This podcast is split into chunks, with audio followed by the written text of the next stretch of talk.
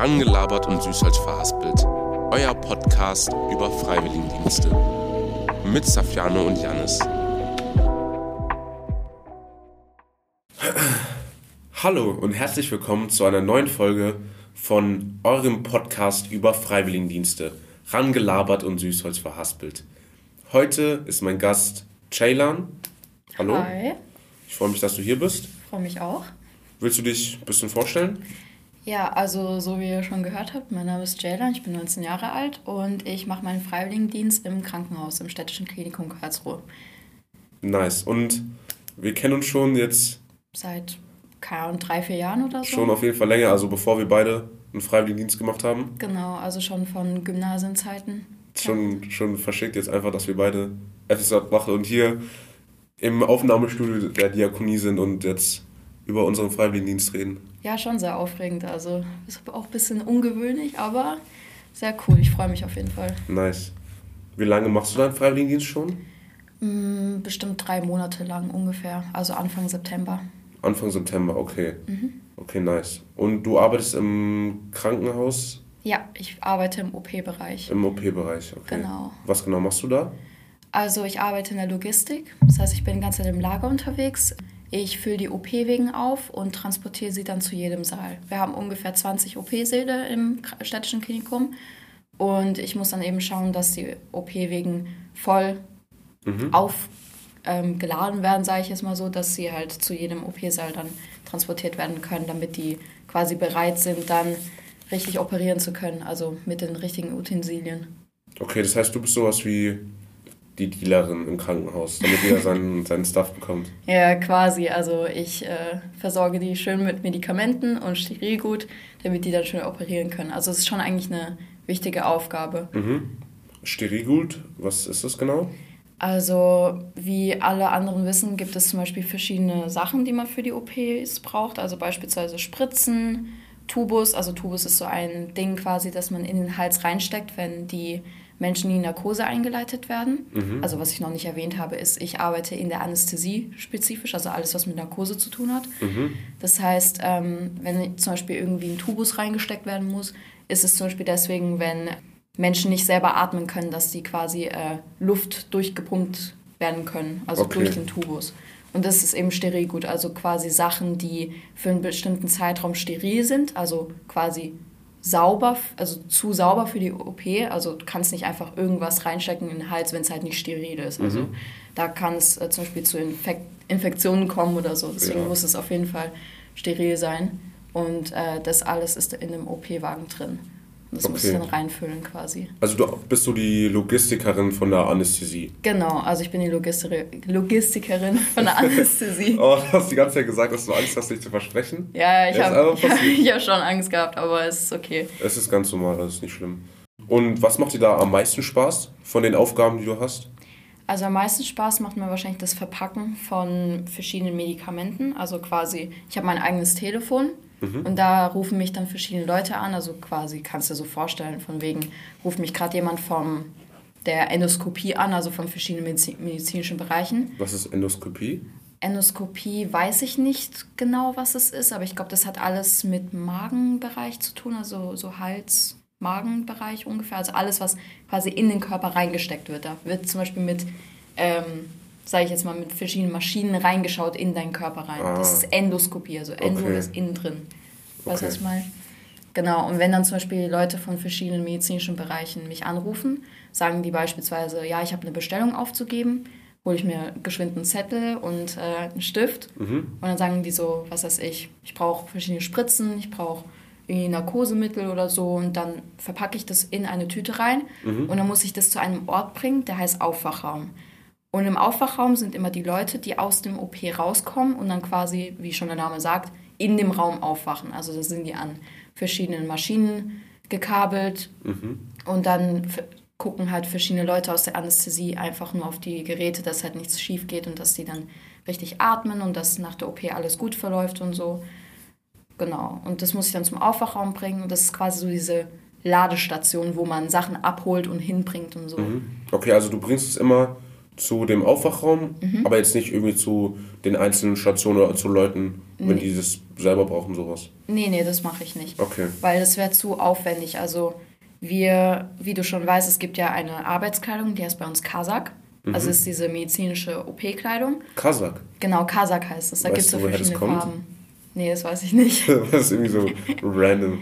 Ja, es ist schon random. Also ich müsste mich mal erkundigen, woher das Wort überhaupt kommt. Aber ich habe nur gehört, als ich dann dort angefangen habe, dass es Kasak heißt. Und habe ich gedacht so, oh, Oh, klingt schon irgendwie interessant. Ja, und für jeden medizinischen Bereich gibt es halt eben den Kasak in verschiedenen Farben. Also jetzt als Beispiel gibt es in der Urologie, also alles, was mit Katheter und so zu tun hat oder Urinbeutel oder sowas, ähm, wo auch die meisten älteren Leute dort sind. Ähm, sind die zum Beispiel in blau gekleidet, hellblau. Mhm. Dann im OP sind wir in dunkelblau gekleidet und in der Anästhesie sind wir grün gekleidet. Und das Problem ist, wenn ich immer, sage ich jetzt mal, die ganzen Utensilien zu den verschiedenen Stationen bringen müsste, muss ich mich immer umziehen. Also quasi aus- und einschleusen. Und aus- und einschleusen heißt einfach, ich muss mich dann immer umziehen in die entsprechende Kleidung.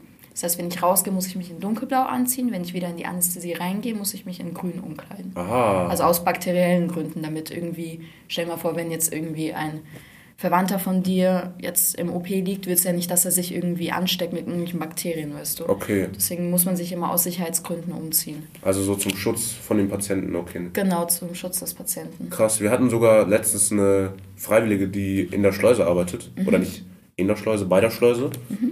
Das ist interessant, dass du es jetzt auch so erwähnst, dass man da so eingeschleust wird.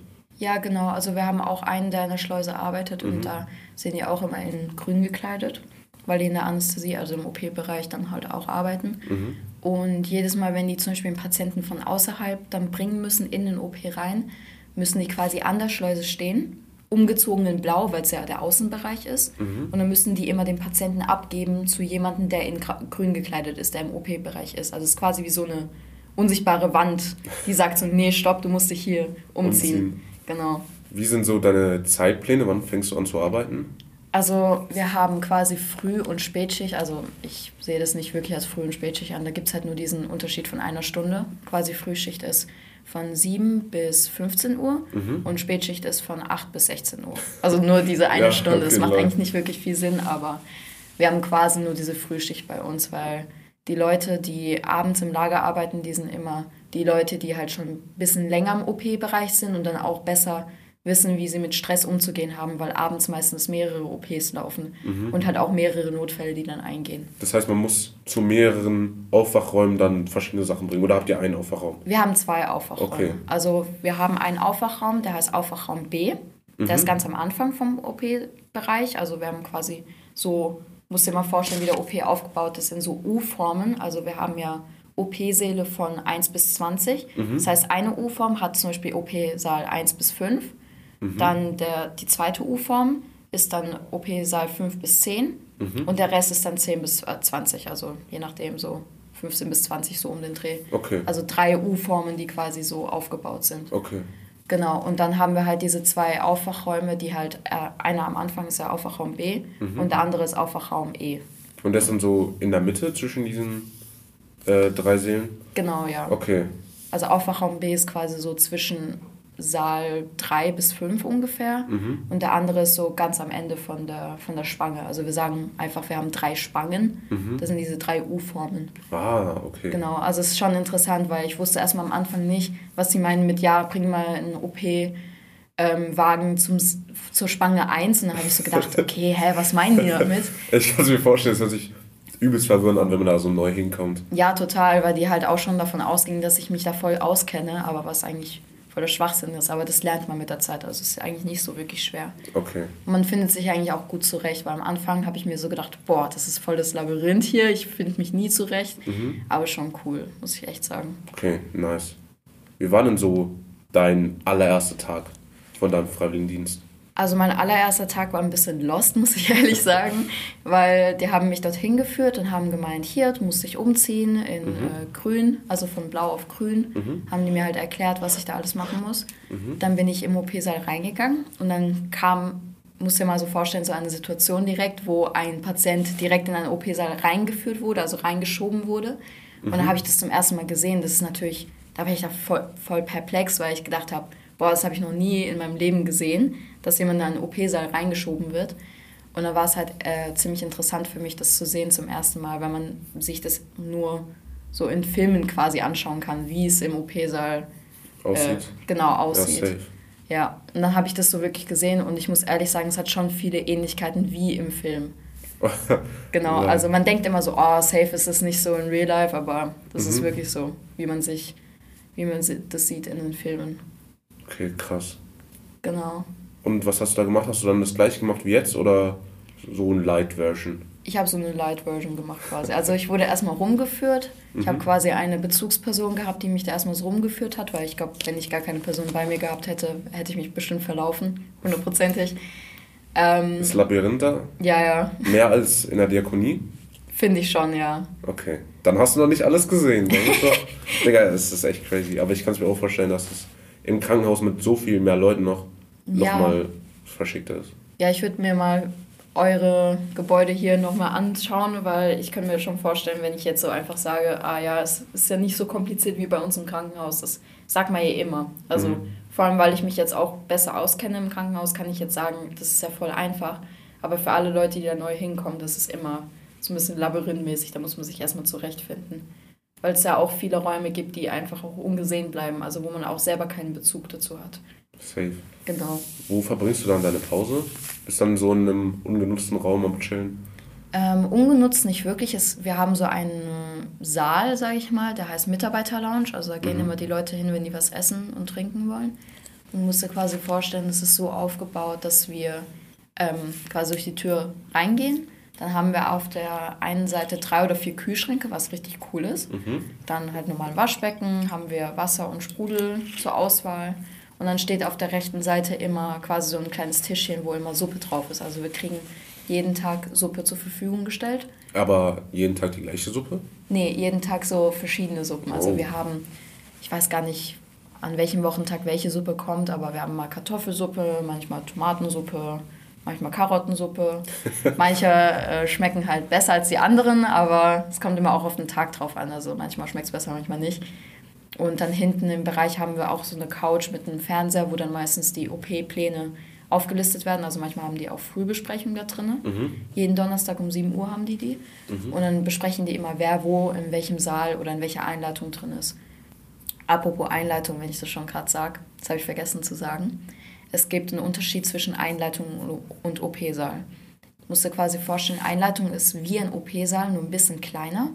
Und da sind auch OP-Wegen drin, die du dann brauchst. Und da ähm, machen die immer die Narkosevorbereitung. Musst du halt vorstellen, da kommt erstmal ein Patient reingeschoben. Mhm. Der ist halt noch wirklich wach, munter und so, noch ganz normal am Chillen, sag ich mal so. Genau. ja, der chillt dann meistens oder ist meistens nervös, keine Ahnung. Also kommt immer auf die Patientin oder auf den Patient an. Manche sind nervös, manche nicht. Mhm. Und dann werden die ganzen Medikamente eben vorbereitet. Und wenn die Personen dann in die Narkose eingeleitet werden, wird sie dann von der Einleitung, von dem Vorbereitungsraum, sage ich mal so, in den OP-Saal eingeführt. Also du musst dir vorstellen, wenn die wach sind, sind die noch nicht im OP-Saal. Ah. Die sind erst in der Einleitung, bevor die in den OP-Saal reingeschoben. Und dann warten die da, bis die ähm, Anästhesie wirkt, also bis sie eingeschläfert sind. Mhm. Eingeschläfert, sagt man das so? ich glaube nicht, Bis oder? sie in die Narkose eingeleitet werden, ja, genau. Also basically. Eingeschläfert. Scheiße. Ähm, okay, jetzt nochmal zurück, was ich, was ich noch fragen wollte. Was ist deine Lieblingssuppe?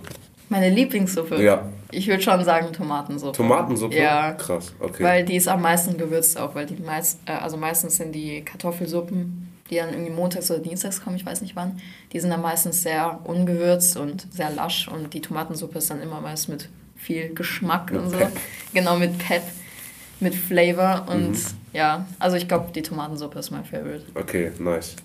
Und hast, sind da noch andere Freiwillige, die im Krankenhaus ihr FSJ machen, neben dir? Mhm. Also wir haben noch zwei oder drei andere Freiwillige im OP-Bereich. Muss halt vorstellen, ich bin halt spezifisch in der Anästhesie, mhm. alles was ja mit der Narkose zu tun hat. Und ich habe noch zwei andere, die mit mir immer Seminar haben. Ähm, mhm. Die sind spezifisch in der Zentral-OP. Und der Unterschied dabei ist einfach, dass die meistens so Pakete auspacken müssen. Also wir bekommen immer jeden zweiten Tag Apotheke. Mhm. Apotheke heißt, dass ähm, wir quasi immer selber Medikamente bestellen müssen, die im Lager fehlen. Ah, und dann okay. kommen die am nächsten Tag immer, müssen wir die selber auspacken, auf den Wagen packen und dann in den La ins Lager halt ähm, einführen, damit wir das immer dann einpacken können in die Schubladen. Also unser Lager ist halt in Schubladen aufgeteilt. Und dann müssen wir eben gucken, welche Medikamente fehlen, damit wir das dann machen können. Und die, die in der Zentral-OP arbeiten, müssen halt auch Pakete auspacken, aber nicht wie wir in, in das Lager einpacken, sondern halt ähm, quasi zu den OP-Sälen schieben. Also sie müssen das direkt den Anästhesieärzten und den Pflegekräften geben. Ach so. Okay. Und äh, wenn die dann in den OPs mit dabei sind, was ich übrigens auch machen kann, also ich kann auch einfach quasi reinlatschen in den OP-Saal und sagen, ey, ich gucke jetzt zu, ich heiße so und so, ich gucke jetzt zu, ich mache das. Sagen die, okay, kannst einfach zuschauen. Also es juckt wirklich niemanden, wenn ich da einfach sitze und dann quasi zuschaue. Machst du es manchmal? Ja, mache ich. Und das ist auch richtig interessant. Und vor allem ist es auch cool, weil ich dann auch sehe, in welchem Bereich ich dann auch tätig bin. Also du musst dir quasi vorstellen, jeder OP-Saal steht für eine medizinische Station. Also beispielsweise Saal 8 und Saal 9 sind Urologie. Und dann, wenn ich zum Beispiel da reingehe, dann weiß ich, okay, da wird irgendwas jetzt an Geschlechtsteilen irgendwas gemacht. Also ob jetzt Gebärmutter, Prostata oder sowas ist, dann weiß ich, okay, da findet gerade eine OP statt. Oder wenn ich die Pflegekräfte frage, was gerade abgeht, sagen die mir auch meistens, was die machen oder was die operieren. Und dann kann ich auch ma- manchmal auch mithelfen. Also ich darf natürlich nicht viel machen, so wie die Pflegekräfte, die zum Beispiel in der Ausbildung sind oder so. Aber manchmal darf ich zum Beispiel Sterilgut auspacken, wie die im Zentral-OP. Und das ist eigentlich voll cool. Also auch wenn es so eine kleine Aufgabe ist, ist es trotzdem cool zu sehen, dass man selber was machen darf als FSJlerin. Safe. Also man wird nicht benachteiligt, wie zum Beispiel manche irgendwie denken oder so. Also manche denken ja, ey, als FSJlerin darfst du nichts machen und du wirst nur heruntergeschraubt als irgendwie niederes Volk, sage ich mal so. Aber bei uns finde ich das voll cool, weil man da auch viel machen darf, obwohl man vielleicht nicht selber in einem Beruf ist, sage ich mal so. Oder nicht selber einen Beruf ausübt. Okay. Ah, ich meine, du machst ja immer noch wichtige Arbeit. Ja, genau. Deswegen sehr, sehr nice. Das freut mich auf jeden Fall für dich. Dankeschön. Und bevor du den Freiwilligendienst begonnen hast, wolltest du da schon sowas in diese medizinische Richtung machen? Ja, auf jeden Fall. Also ich will den Beruf als ATA ausüben. ATA heißt Anästhesie-technische Assistentin. Und ich habe mich da auch schon längst beworben gehabt, habe schon auch eine Zusage bekommen, was sehr cool ist. Nice. Ja. Und ähm, ich wollte halt spezifisch das FSJ im OP-Saal, also im OP-Zentrum machen, ähm, weil ich auch wusste, dass ich in dem Bereich was machen möchte. Und das ist auch eine gute Vorbereitung für mich. Also quasi im Lager, dadurch, dass ich halt jeden Tag immer Medikamente und Sterilgut verpacken muss, in die OP ähm, wegen, weiß ich halt ganz genau, wie die ganzen Sachen heißen, wofür, die, wofür man die braucht und so. Safe. Und deswegen habe ich quasi so ein, also bin ich einen Schritt voraus, wenn ich dann die Ausbildung anfangen werde, weil ich ja schon alles weiß. Ja, safe, das ist echt, das hört sich echt krass an. Plus ich kenne das Kollegium danach auch noch. Also du machst im gleichen Krankenhaus dann auch deine Ausbildung? Genau, ich mache auch im städtischen Klinikum dann wieder meine Nice. Ausbildung. Und jetzt mal so, wie groß ist das Lager, was würdest du sagen? Größer als so der Raum hier? Äh, ich würde sagen sogar ganz, also kleiner als hier das Studio. Okay. Jetzt für Kontext für die Zuschauer, ich würde sagen, das Studio hier ist vielleicht so 15 Meter lang, vielleicht so 2, 3 Meter hoch. Also schon groß, aber jetzt nicht so extrem riesig. Ja, ich würde sogar sagen, unser Lager ist genauso hoch, aber vielleicht so 13 Meter lang oder so. So ungefähr. Und dann überall einfach Schubladen mit Zeug drin. Genau, also du musst dir vorstellen, wir haben so drei Säulen. Also, ich weiß nicht, wie ich das genau erklären soll, aber wir haben quasi so drei Säulen, sage ich jetzt mal einfach so. Und in, bei jeder Säule, also bei jeder Abteilung sind halt eben Schubladen da. Und auf der einen Seite sind halt zum Beispiel alles nur Medikamente und äh, Infusionen. Also Infusionen sind ja die Dinger, die du dranhängst an den Patienten. Ah, diese Beutel? Genau, diese ah, Beutel. Okay. Also ähm, halt steriles Wasser, sage ich mal so. Mhm. Infusionen haben wir dort, die sind sehr, sehr wichtig bei uns. Da müssen wir auch gucken, dass wir immer genug bestellen, dass wir dann jeden Tag auch in die Wegen reinmachen können. Was würde passieren, wenn die einfach leer gehen würden, weil jemand nicht bestellt hat? Ähm, da muss man mal schauen. Also man kann zum Beispiel auch andere OP-Wegen nehmen, wo dann noch Infusionen dran sind, also drinne sind. Und dann kann man die einfach aus den OP-Wegen rausnehmen und dann quasi in andere Wegen füllen, wenn man die dann wechseln muss. Okay. Also stell mal vor, jetzt ruft mich eine Person an und sagt, ey, ich brauche einen neuen Narkosewagen, weil ich gar keine Infusion mehr drin habe. Dann nehme ich mir irgendeinen x-beliebigen Wagen, der jetzt nicht so oft benutzt wird und dann nehme ich einfach die Infusion raus Und dann muss ich halt gucken, dass ich irgendwie dann was aufsuchen kann bis zum nächsten Tag, wenn dann eben die Apotheke kommt. Okay, smart. Also in letzter Zeit war auch voll oft der Fall, dass wir einfach Medikamente gar nicht mehr hatten, weil quasi ähm, die Logistik, äh, Logistik sage ich gerade, die Apotheke bei uns äh, Inventur hat. Also Inventur heißt, wenn einfach die Apotheke zu hat für einen Tag, Mhm. wegen Bauarbeiten oder so. Und bei uns war das letzte Woche zum Beispiel so, dass die halt Inventur hatten. Und wir mussten gucken, dass wir irgendwie auskommen ohne die Infusion. Und dann haben natürlich voll viele Leute gefragt, und habt ihr schon Infusion? Ist die Apotheke gekommen? Wir so, nee, äh, haben wir nicht. Wir müssen gucken, dass die Apotheke halt kommt. Aber dann kam die am nächsten Tag und da habe ich extra mehr bestellt, damit die eben für ein paar Tage noch reichen. Also ihr habt eine Apotheke, wo ihr alles herbekommt. Also musst dir vorstellen, wir haben so einen Zettel. Da schreibe ich einmal drauf, zum Beispiel Apotheke und dann das Datum, an dem ich das bestelle. Und dann schreibe ich halt drauf, okay, wir brauchen Infusionen, wir brauchen, was weiß ich, zum Beispiel Womex kennst du ja oder nicht, das Medikament gegen Ah, Übelkeit. ja, ja. Sowas zum Beispiel. Und dann habe ich noch andere Medikamente, die ich auflisten könnte, aber es bringt halt nicht wirklich viel, Ja. weil es dann irgendwie Leute, also kennen das ja nicht, Oh. deswegen.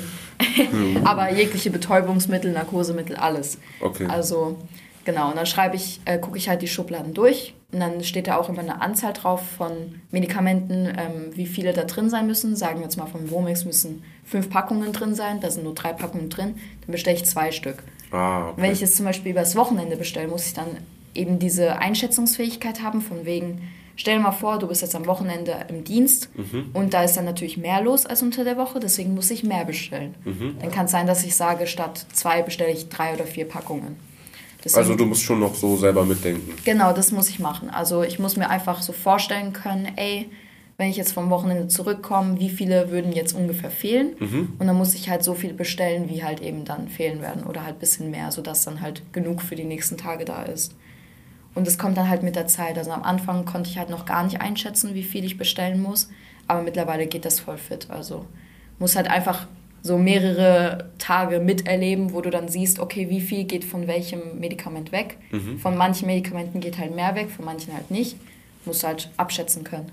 Und das wäre dann das Gleiche, was du in dem Job, den du ähm, dann lernen willst, machen würdest. Das nicht. Also ich werde nicht im Lager arbeiten, ich werde halt in den OP-Sälen und in Einleitungen arbeiten, spezifisch. Aber das Ding ist, warum das mir so hilft dann in meinem nächsten Beruf, also in meinem zukünftigen Beruf, ist, manchmal wird man ja ins Lager geschickt, also von irgendwelchen Anästhesieärzten oder anderen Pflegekräften, wenn die was brauchen, wird man als Auszubildende, wird man dann hingeschickt. Okay. Und dann sagen die, ey, bring mir das und das und das. Und natürlich ist, ist es dann für mich voll cool, weil ich ja schon im Lager gearbeitet habe und ich weiß dann auch, wo was ist. Und dann muss ich nicht ewig rumsuchen. Ja, safe. Und deswegen ist es voll cool für mich. Also es ist eigentlich die perfekte Vorbereitung. Und so vor Blut oder sowas aufgestandene Menschen, das juckt nicht. Also am Anfang war es mir ein bisschen unangenehm, weil es halt so, ich sag jetzt mal, eine Situation war, die ich noch nie erlebt habe, ist ja klar. Aber mit der Zeit ist es dann echt nicht so schlimm. Also du machst dir nicht viele Gedanken darüber, weil du es ja in deinem nächsten Beruf, also wie jetzt in meinem Fall, werde ich es dann halt dann öfters sehen.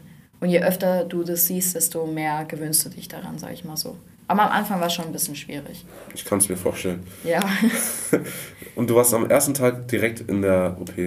Mhm. Krass, okay, krass. Also die sind voll locker, deswegen. Ich habe gedacht, da gibt es jetzt irgendwie so strenge Maßnahmen. Und klar, es gibt strenge Maßnahmen. Mhm. In manchen OP-Sälen darf ich nicht reinlaufen, wenn es zum Beispiel einen Infekt gibt oder so. Ah. Also als Beispiel jetzt Corona-Patient oder so. Ja, macht Sinn. Oder irgendwas anderes, was ansteckbar ist. Gehen die Ärzte da mit so Masken und so allem Ganzkörperanzug da rein? Mhm, also Ganzkörperanzug auf jeden Fall. Äh, Maske musst du in jedem OP-Saal tragen und in jeder Einleitung. Ah, stimmt. Genau. Also ich habe jetzt gedacht, okay, die müssen jetzt vielleicht nicht immer Maske tragen, aber meistens müssen die immer Maske tragen. Ja, gut. Oder kommt halt drauf an, wenn du in der Einleitung da bist und der Patient schon in Narkose eingeleitet wird, musst du nicht immer eine Maske tragen.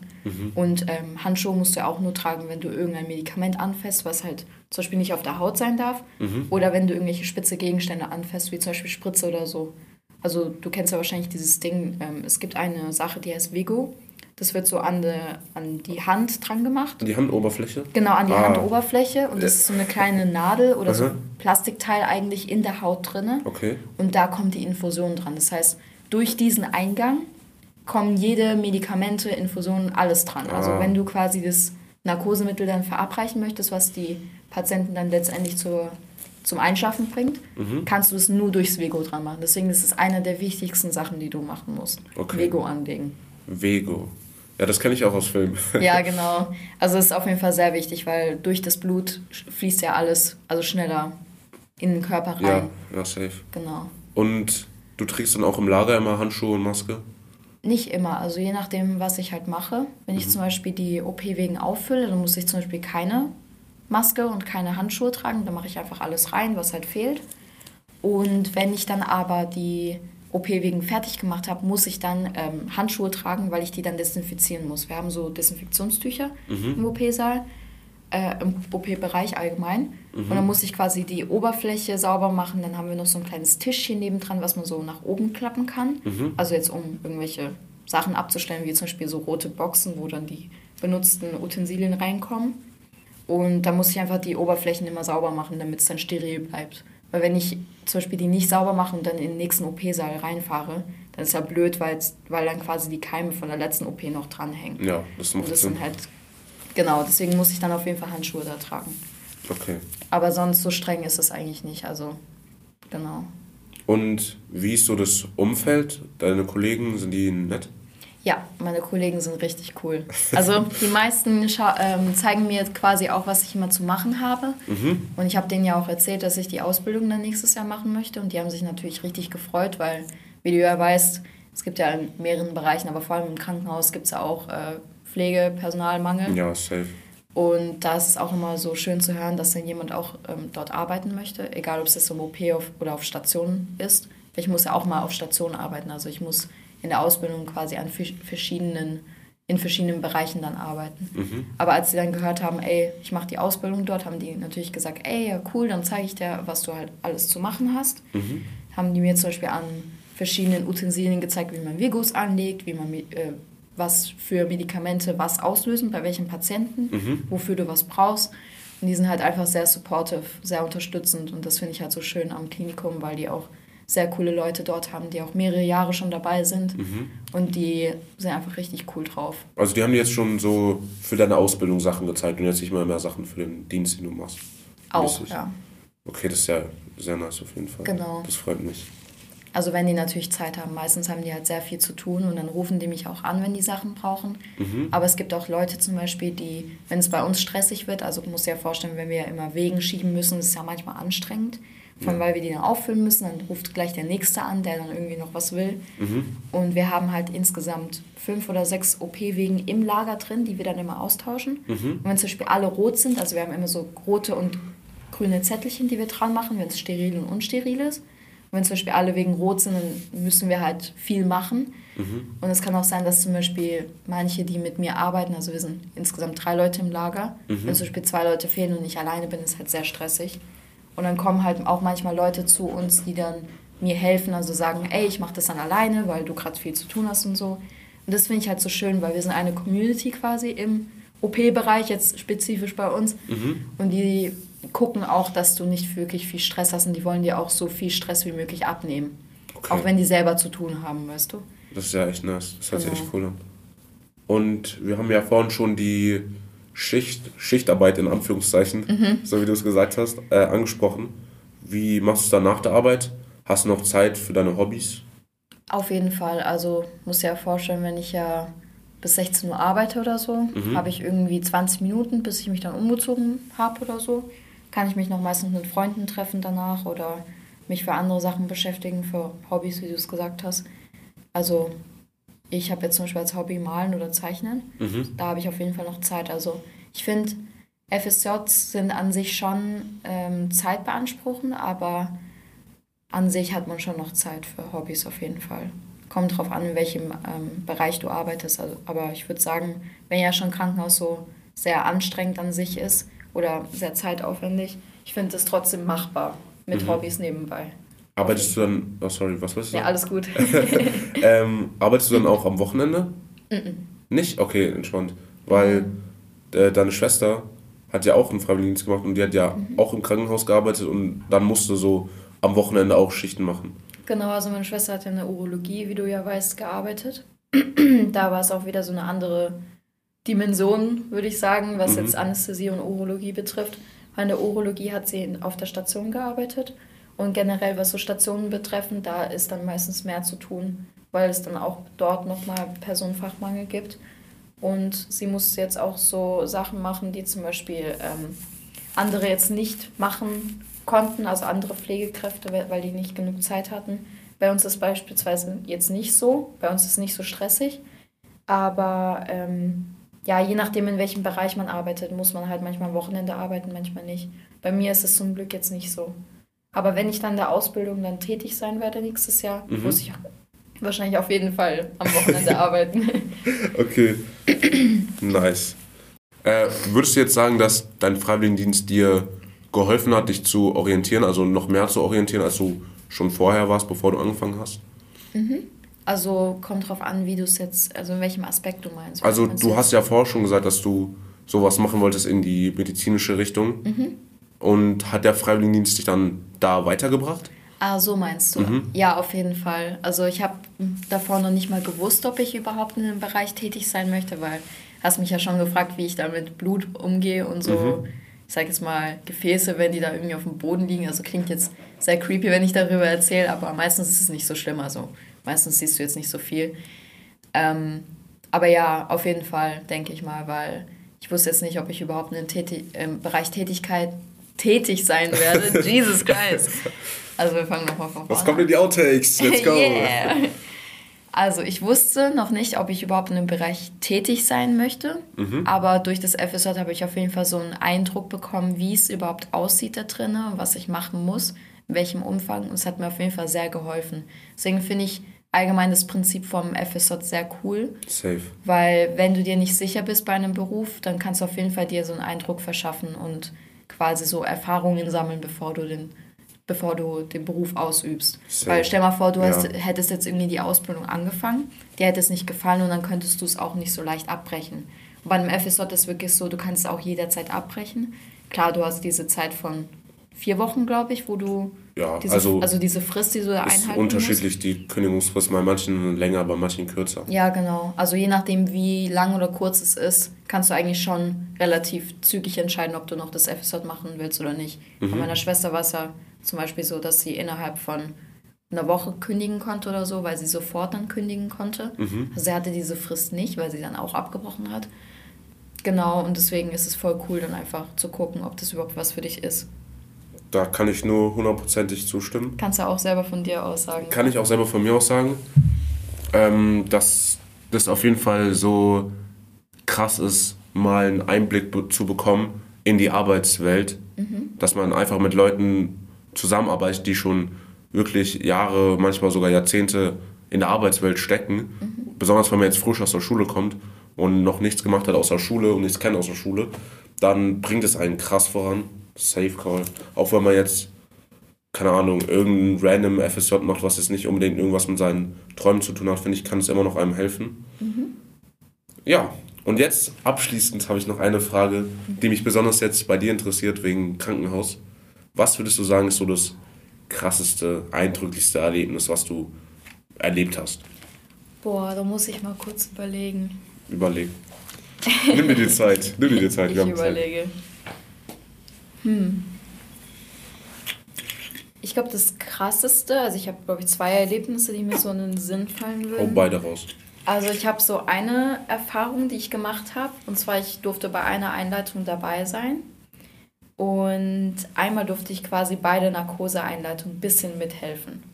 Also mhm. quasi, ich durfte mal so das Medikament an sich aufziehen. Ich durfte es nicht dem Patienten spritzen, aber ich durfte das Medikament aufziehen, also quasi in die Spritze rein mhm. und dann dem ähm, der Pflegekraft dann eben geben. Und das war voll verschickt für mich, weil ich dachte, boah, ich habe gerade ein Medikament in der Hand, was ich an sich nicht anfassen dürfte, also was man jetzt nicht in irgendeiner beliebigen Apotheke einfach abholen kann. Ja. Also imagine, du holst da irgendein Medikament, was du dann zur, also eine Person zum Schlafen bringen kannst, was voll verschickt ist an sich.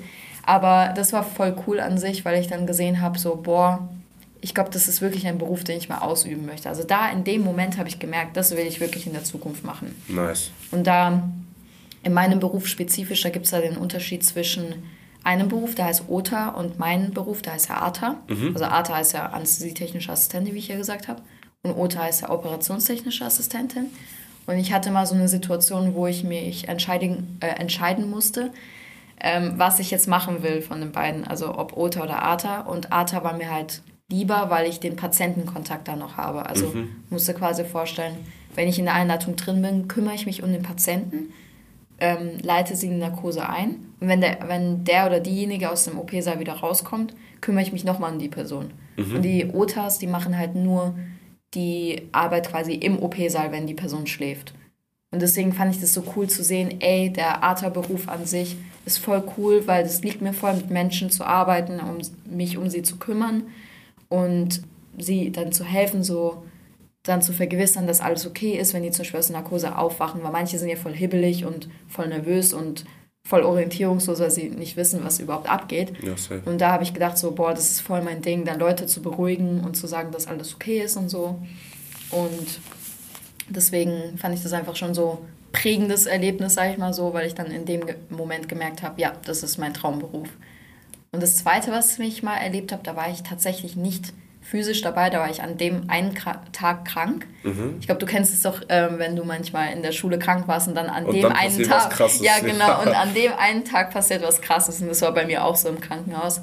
Ich habe mitbekommen, dass da eine Person im äh, OP-Saal war, die tatsächlich einen Unfall hatte, also in der Unfallchirurgie war er dann. Mhm. Und der wurde um 12 Uhr ungefähr eingeliefert, also mittags. Und um 17 Uhr musste er dreimal reanimiert werden, also das heißt wiederbelebt werden. Mhm. Und das war voll krass für alle, die dort gearbeitet haben, weil die ja selten solche Fälle haben, wo jemand reanimiert werden muss. Zumindest im OP-Saal. Also ich weiß nicht, ob du das wusstest, aber im OP-Saal müssen selten Leute irgendwie wiederbelebt werden oder haben Probleme während der OP oder sterben während der OP sogar. Also das ist wirklich sehr selten der Fall. Okay. Meistens passiert das während der während dem Aufenthalt auf der Station, also wenn die aus dem OP-Saal dann rausgeführt werden auf Station. Mhm. Ähm, und da habe ich halt mitbekommen, dass die Person reanimiert wurde.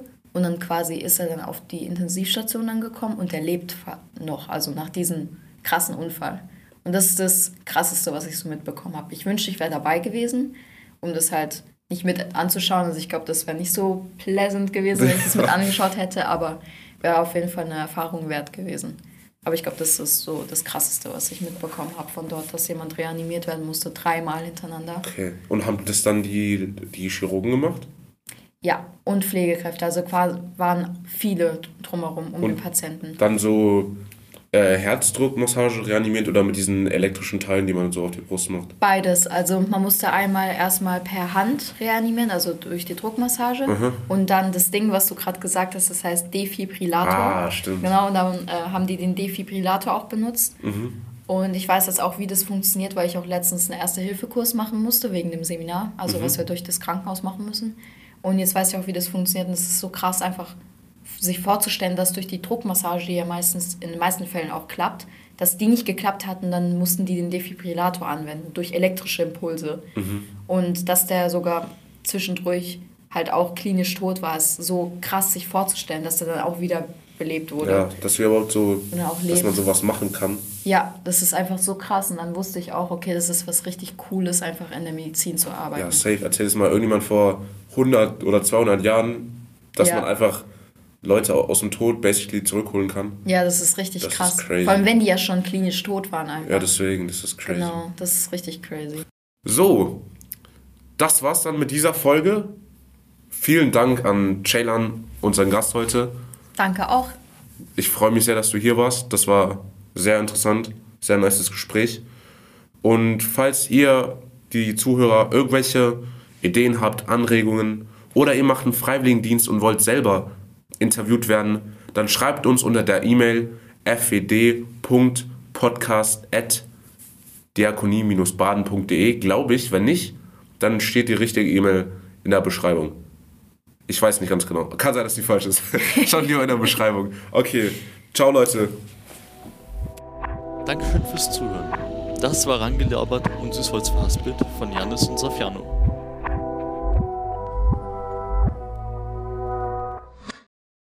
Outtakes. Und bist du dann da mit deinen Mitarbeitern, äh, Mitarbeitern, ja doch, mit deinen Kollegen und ja, mhm. gibt's auch. das wird so rausgeschnitten. okay, warte, warte. Du bist noch, ich bin Final Fantasy. was, oder würdest du sagen, dass dein Freiwilligendienst dich jetzt noch mehr dazu beeinflusst hat oder dich mehr noch mehr. Wir fangen doch mal an. Brauchst du noch einen Sip Water? Ja, ich nehme auch schon einen Sip. Ich merke schon. Oh, tschüss, wir haben schon 30 Minuten. Ja. Das ist crazy. Das Geräusch gerade. richtig, richtig Movie, Alter. Oh, scheiße, das wird, das wird auch rausgeschnitten. Ich glaube, das eine Crazy hat gereicht. Ich glaube auch. Okay, wir haben stabile 40 Minuten, ne? Sheesh. Dann würde ich sagen,